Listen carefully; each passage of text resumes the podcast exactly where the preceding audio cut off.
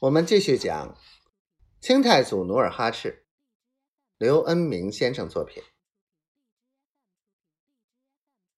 梨花摇摇头，轻叹了一声，说：“时至今日，木已成舟，过去的就算过去了。那夫人下一步有何打算？”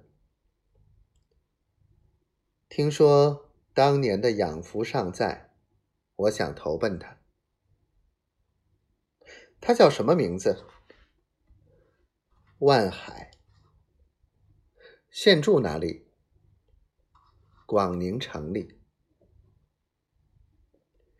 童养性再三劝说，让梨花回疗养，可是梨花只是不从。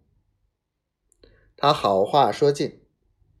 不得不由梨花自作主张。第二天，童养性为梨花选派了几个汉子，给了些银两，就把他送往广宁。梨花走后，代善追问：“童总兵，您身为满洲的大臣，怎么能私自放走狄魁之父？”此话不便细说，等见了韩王再议论吧。童养性有口难言的推辞道。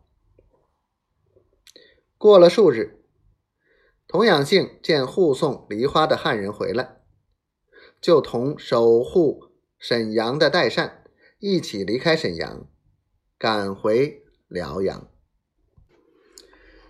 代善骑马走在路上。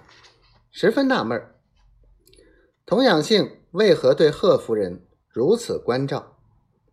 贺夫人与家父有何相干？一连串的疑问弄得他一路烦闷不语。原本在一个多月前，沈阳城一切恢复正常之后，代善被派到此城守卫。一天。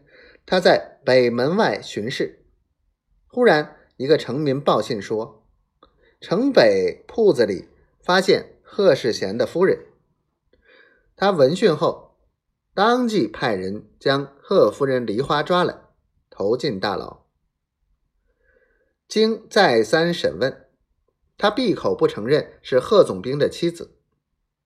昨天甚至骂代善忘恩负义、有眼无珠。因此，代善在盛怒之下打了梨花五十大板，并决定翌日斩首示众。太阳落山了，天气凉爽了一些。